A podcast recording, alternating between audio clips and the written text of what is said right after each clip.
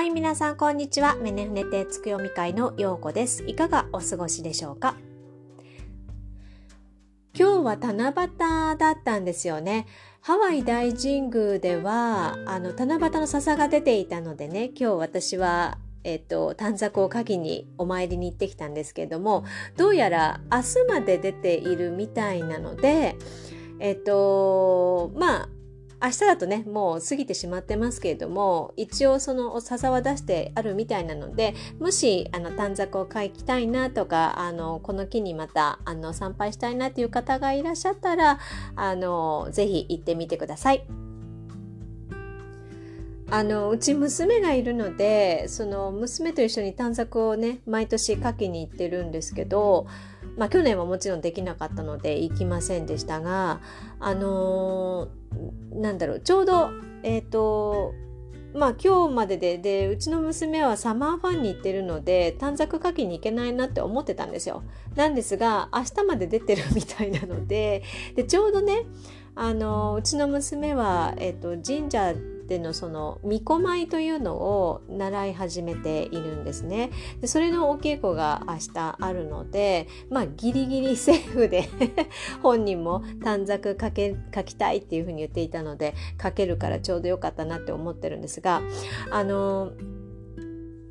まあ、七夕をねその言霊の世界から考えてみるとまあえっ、と男性心と女性心が、えー、1年に一度こう結ばれるというね意味になりますけどこの結びっていうのはあの自分の内の世界と外の世界がこう絡んで、えーと、具現化するみたいなあの意味もあるんですよね。またはあの自分の中でのその男性的なところと女性的なところが融合されるというかでその結びというのも、まあ、縁結びという形で出てきていますけれども実はその恋愛だけではなくて全てのそのつながっていくものその糸が絡んで絡んでこう編み込んでいくような感じになってそれで具現化されるっていうものをその結びという言葉で、えーとまあ、表現した形になるので、まあ、なので、えー、こうね願い事を書いて、まあ、クリアにねこうこうなりたいですみたいなことを書いて、えー、まあ、お願いすると お願いすると、まあ、それが、え、ー、と、結びとなって、願いが叶うかもねっていうような、まあ、そういうね、世界の別のね、え、ー、と、見方をすると、そういう見方もできる日なんですよ。なのであの七夕っていうとちょっとロマンティックな感じがするんですけどもそういったあの深い意味っていうのもあるんですよね。で最近私はいろんな夢を見るんですけれどもまあいろいろねそのここ23ヶ月の間自分ワークみたいなのをこうやっていていわゆるその来年その来年から始まるその魚座時期っていうのに、えー、もちろんその、えー、準備のためっていうこともありますしそれから、まあ、風の時代に入って、えー、土台を作り直さないといけないなっていうことで、まあ、いろいろと縁をあいただいて、まあ、そういうね、え機会を設けさせてもらってそれで土台をねこう作りはじ、まあ、リニューアルし始めているんだけれどもえっ、とここに来てちょっとあの不思議なエネルギーが天からこう注がれてるなっていう風に感じているんですよ。でもこれはもしかしたらあの7月10日ですよね確か新月が。そうそう7月10日なんですよ。新月がね。そう。なので、で、この蟹座の新月になるわけなんだけれども、ここってね、あの、新しくリニューアルするみたいな感じの意味があるんですよ。今回の新月って。だからそれに、まあ、関連して、えっ、ー、と、うん、ちょっと不思議なことが起こってるような感じもするんですよね。で、私の場合は何があったかっていうと、あのー夢の中で 夢の中でね UFO を見たんですそれで UFO を見てそれで私の他に2人男性がいてその中の1人はあの YouTube で見ていた人の、まあ、顔だったんですけどでも実際にはそのコミュニケーションを取ったこともないし知らない人なんですけどでもう一人は全然あの記憶にないんですよ。なんですけど2人男性がいて私がいてそれでちょっと掘って空を見上げたらあのなんだろうえっ、とシルバーのね形はもう忘れちゃったんですけどちょっと四角っぽい感じだったような気がするんですよ。でちゃんと窓があってで、えっと、私は肉眼で UFO だっていうのを見たことがないんですけどあの夢の中ではあやっと肉眼で見えるようになったみたいな感じで思いながらあ UFO だって思ってたわけなんですよ。それでそしたらあのなんかねちょっと怖くなったんですよねそれを見てる時に。で怖いなって思った瞬間にあの UFO の UFO のその下の部分がオレンジにピカピカって光り始めてそれであなんかなんか更新し始めたって思ってドキッて思ったらなんかねあの自分のポケットの中にその UFO と交信できるあのスマホみたいなのがあってそれもすごい原始的でなんかあのこうメタルでできた四角い感じのおもちゃみたいな感じのねなんかドラえもんの漫画に出てきそうな感じの通信機だったんですけどでやっぱり他の2人の男性も同じようにポケットにそれがあの入っていてでそ他の2人もあのあ更新が来たって言ってこう電話が来たみたいな感じで撮ってそれで話してるんですよ UFO の人と。で一人は「あ久しぶり」って言ってなんかうんたらかんたらって話してるんですね。でもう一人は何を話していたかはちょっと聞こえなかったんですけど私が受け取った時に私のとこにもかかってきたのでそれで「もしもし」って出たんですよ。そしたらあのね なんだろう関西弁のおじさんで でね「お前そんなとこにおったんか」って言われたんです。それで私はそのお前そんなところにおったんかってあの発音ごめんなさい大阪の方、えーと、できないんですけどそんな感じで言われてそれでその時に私はあ見つかっちゃったって思ったんですよね。思っちゃったんですよ。それでまあ目が覚めたわけなんですけどその時に私思い出したんですあのー、思い出したというかまああの別に、えーと、全然すっかり忘れていたっていうことでもないんですけど私ね大学生ぐらいの時に大学生というか、まあ、短大生だったんですけどの1年か2年ぐらいの時にあの夢を見てるんですよ UFO の中にいる夢。であれ多分あのえっと夢じゃないと思うんですけどあの手術台みたいなところに寝かされていてベルトでね あの動かされないようになってるんです。なんですけどほんって気がついた時にあの右側に小さい緑色をしたあのグレーのかグレーって言いますよねあの宇宙人のよくみんなが見る。私たちがテレビで見るあのグレーの、まあ、アバターですよね。アバターの形をしたでもグレーじゃないんですよ。緑緑色なんです。でその緑色の人が助けてくれたんですよね。いいから早く戻りなさいって言って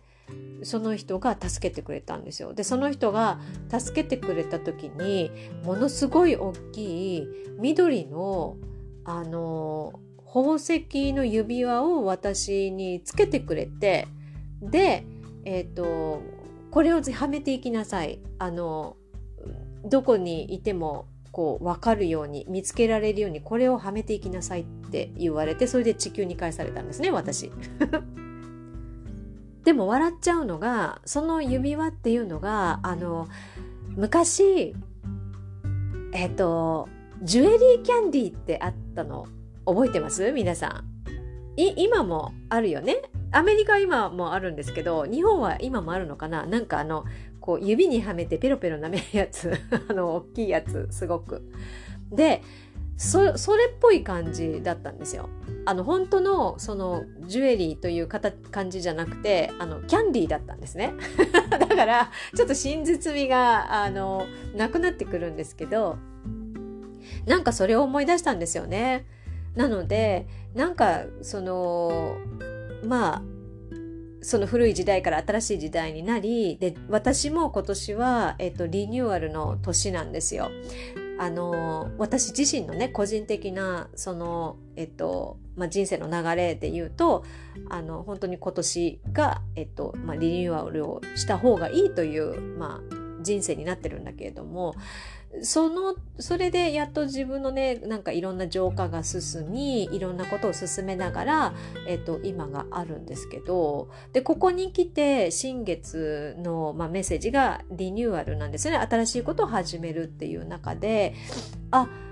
もしかしたらあのこの関西弁で話してきたこの宇宙船から来たこの音っていうか声っていうのはあのあの時の緑の助けてくれた宇宙人さんなのかなってちょっと思ったんですよね。っていうことは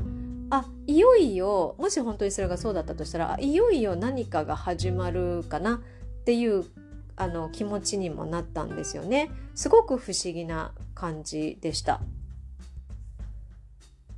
で通常はあの宇宙人の人とかその地球以外のその生命体が夢の中に出てくる時って絶対怖くないんですよ。恐怖心っていうのがないんですね。だけど今回はそのまあこう宇宙船まあ UFO 初めてですからね。そのえっとその夢の中ではね。でえっと見た時にまあちょっと怖いなって思ったのはもしかしたらそのいよいよ本格的に始まるその、まあ、動き出すっていうことに対しての自分の恐怖心っていうのが現れて、まあ、浄化されていったのかなっていうふうにも思えたしあの何かしらだからもしかしたら皆さんも夢とかで不思議な夢例えばあの前世に行ったようなそのタイムトラベルをしたような夢を見た人もいるみたいなんですよね私の、えーと、周りではね。でそれがすごくあのリアルな感じであの不思議だったんですよって言ってましたけど何かしらこの蟹座の新月っていうのはあの起こりやすいかもしれないです。でねその新月のところの新月図っていうのを見てみるとあの蟹座のそのお月様が十半数っていうところに滞在するんですよ。でこの十半数っていうところはあの仕事とかそういった関係のことを表してるんだけれどもえっ、と生涯をかけた仕事や業績につながっていくものなんですね。でそれがやっぱりそのまあ、私の夢をのことをね自分自身のことを分析してみるとあやっぱここからちょっと致命的なその、うん、感じのものが動いていくのかなっていうふうに、まあ、つながっていったと。まあ、そんな感じのことをあの今日は経験していましたという話です。なんでね、あの、もしかしたら皆さんも似たようなことを起こってるかもしれないし、この1週間の間に起こるかもしれないし、まあなくてもね、別にね、なかったわ残念って思ってもらって いいと思うんだけれども、まあその、そうね、えっ、ー、と、新月っていうのは、あの、まあ、蟹座になるので、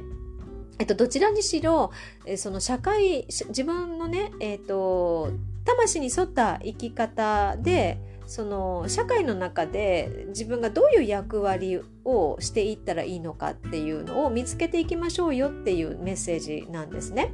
なのでで特にその何て言うのかな趣味の延長線上で人脈が広がったりそれからあの人脈が広がることによっていろんな考え方や価値観っていうのを触れられる時期でもあるんですよね。でそういったその考えとか価値観っていうのをやっぱりあの尊重するというか受け入れられるようになるのはやっぱり、えーと、自分自身の中でそのいろんな考えや価値観っていうものを受け入れられるというかあのなんていうのかな需要できてこそできることなのでなので、えーとまあ、そういうことをねメッセージで伝えてきてることなんじゃないかなっていうふうに思っています。なので、えーと、ありのままの自分と社会とつながっている自分とのバランスをとってまあ一つにまとめていくっていう感じですかね。うん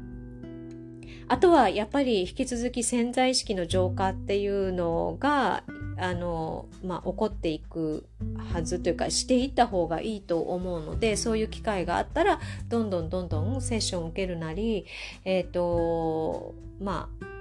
友達とかね家族から出てきたその言葉のキーワードを使って内観してみたりするとあのやはりそれによって魂に沿った生き方っていうのを見つけやすくなっていくしまたはそこでね、えーと、浄化されていけば自然とそういう道に導かれていくようになると思うので。えっ、ー、とまあ、そういう機会があったら是非、えっ、ー、と怖がらずに、まあ、自分から飛び込んでいってもいいと思います。でそうすると、まあ、自分らしさっていうのも出てくるしそれによってまあ一般受けとかねそういったものあの人が自分のことをあのなんていうのかなえっ、ー、といいなって思ってくれる人が、まあ、増えてきてくれるとでそういったものを世に見せていくことができるっていう感じなんですね。それからもう一つあのー、まあ、カニ座がかかっているのでその仕事に関してもえっと、今まで在宅ワークとかねあの自宅でこうから返して仕事をしてきた人っていうのはそれがどんどんどんどん安定していくような感じなんですね。でそうでない人はあの家庭でどうやったら仕事できるかなっていうことを考えて何か始めてもいいかもしれないですね。それによって自分の価値観を持ってその社会に発信していくっていうまあ場所を作っていくっていうことがあのキーワードになっていてでそれがいわゆる新しいリニューアルした形になりますよっていうあのことになっていくいくのでカミカミだな相変わらず。なのでまあまああのそうね。えっ、ー、と家にいながらも社会とのつながりが持てるようにしておくといいかもしれないですね。ということで今日はここまでになりますけれども皆さんも何か不思議体験があったら是非、えーと、教えてください。あのそういう話大好きです。私。ではまた来週お会いしましょう。お聴きくださりありがとうございました。じゃあねまたね。バイバイ。